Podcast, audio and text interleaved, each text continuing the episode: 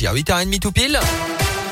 Juliette Armanet pour la suite. La météo du jour et l'actu 100% local avec vous. Colin Code, c'est le journal. Bonjour. Bonjour Alexis, bonjour à tous. Et à la une aujourd'hui, deux hommes blessés par balle hier après-midi à Pont du Château. En début d'après-midi, l'auteur des coups de feu a pris la fuite à bord d'une voiture. Les restent toujours introuvables.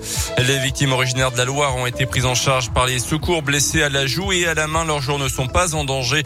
Un homme qui serait indirectement lié à cette affaire a été interpellé dans le secteur de Séchal. Un conflit autour de la vente d'un véhicule pourrait être à l'origine de cette altercation. Il part sans payer sa note vendredi après avoir passé trois nuits dans un hôtel à Rion. Un homme d'une vingtaine d'années aurait tenté de prolonger son séjour sans payer. Le gérant a alors contacté les forces de l'ordre en voyant l'homme traverser la rue pour tenter sa chance dans l'hôtel en face. Selon la montagne, l'auteur présumé aurait reconnu les faits lors de son audition. Il devra s'expliquer devant la justice au mois de juin prochain.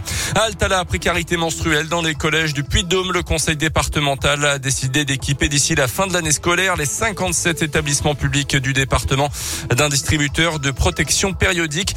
Dans le même temps, des ateliers sont organisés dans les collèges pour briser le tabou sur les règles et plus largement sensibiliser les élèves aux questions d'égalité homme-femme. Le premier distributeur a été inauguré hier matin à Clermont, au collège La Charme, sous le regard d'Audrey Manubi, la vice-présidente du département en charge des collèges.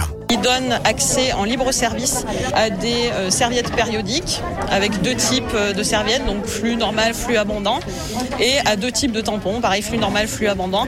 Le but, c'est que vraiment elles y aient tout accès. C'est pour ça qu'on a fait le choix de, les installer aussi dans des lieux, je dirais, faciles d'accès. En l'occurrence ici à la Charme, les toilettes principales finalement euh, du bâtiment. On voulait pas que les collégiennes aient besoin d'aller chez l'infirmière ou à la vie scolaire pour demander, parce qu'on sait que ça serait un frein supplémentaire à l'accès à Le département du Puy-de-Dôme finance à hauteur de 57 000 euros l'achat et l'installation de ces distributeurs, mais aussi leur réapprovisionnement au fil des mois. Les collèges privés qui sont volontaires pourront également bénéficier de ce dispositif. Dans le reste de l'actualité, nouvelle journée de guerre en Ukraine. Des milliers de civils ont réussi à fuir la ville de Soumy dans le nord-est du pays hier. Moscou avait promis l'installation, la mise en place de couloirs humanitaires sécurisés autour des principales villes ukrainiennes encerclées. Une nouvelle trêve a commencé ce matin à 8 heures selon l'armée russe. Aux États-Unis, le président Biden a annoncé hier un embargo sur toutes les importations de gaz et de pétrole venant de Russie. Décision similaire prise par le Royaume-Uni. L'Union européenne hésite encore. Un conseil doit se tenir à Versailles en fin de semaine. La France France importe 17% de son gaz de Russie, un chiffre qui monte à 55% pour l'Allemagne. La campagne électorale et Emmanuel Macron toujours largement en tête dans les sondages. Le président sortant crédité de plus de 33% des intentions de vote. Selon une nouvelle étude publiée ce matin, Jean-Luc Mélenchon remonte à la troisième place avec 13%. Juste derrière Marine Le Pen, Éric Zemmour est quatrième devant Valérie Pécresse. Les autres candidats, Yannick Jadot, Fabien Roussel, Anne Hidalgo, Philippe Poutou, Nathalie Arthaud, Jean Lassalle et Nicolas Dupont-Aignan ne dépassent pas les 5% d'intention de vote.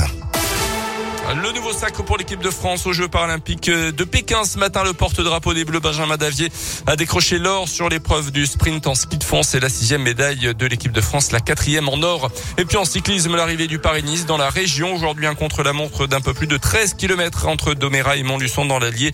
Hier, c'est le Danois Mats Pedersen qui a remporté à l'étape à Dain le Palestel dans la Creuse.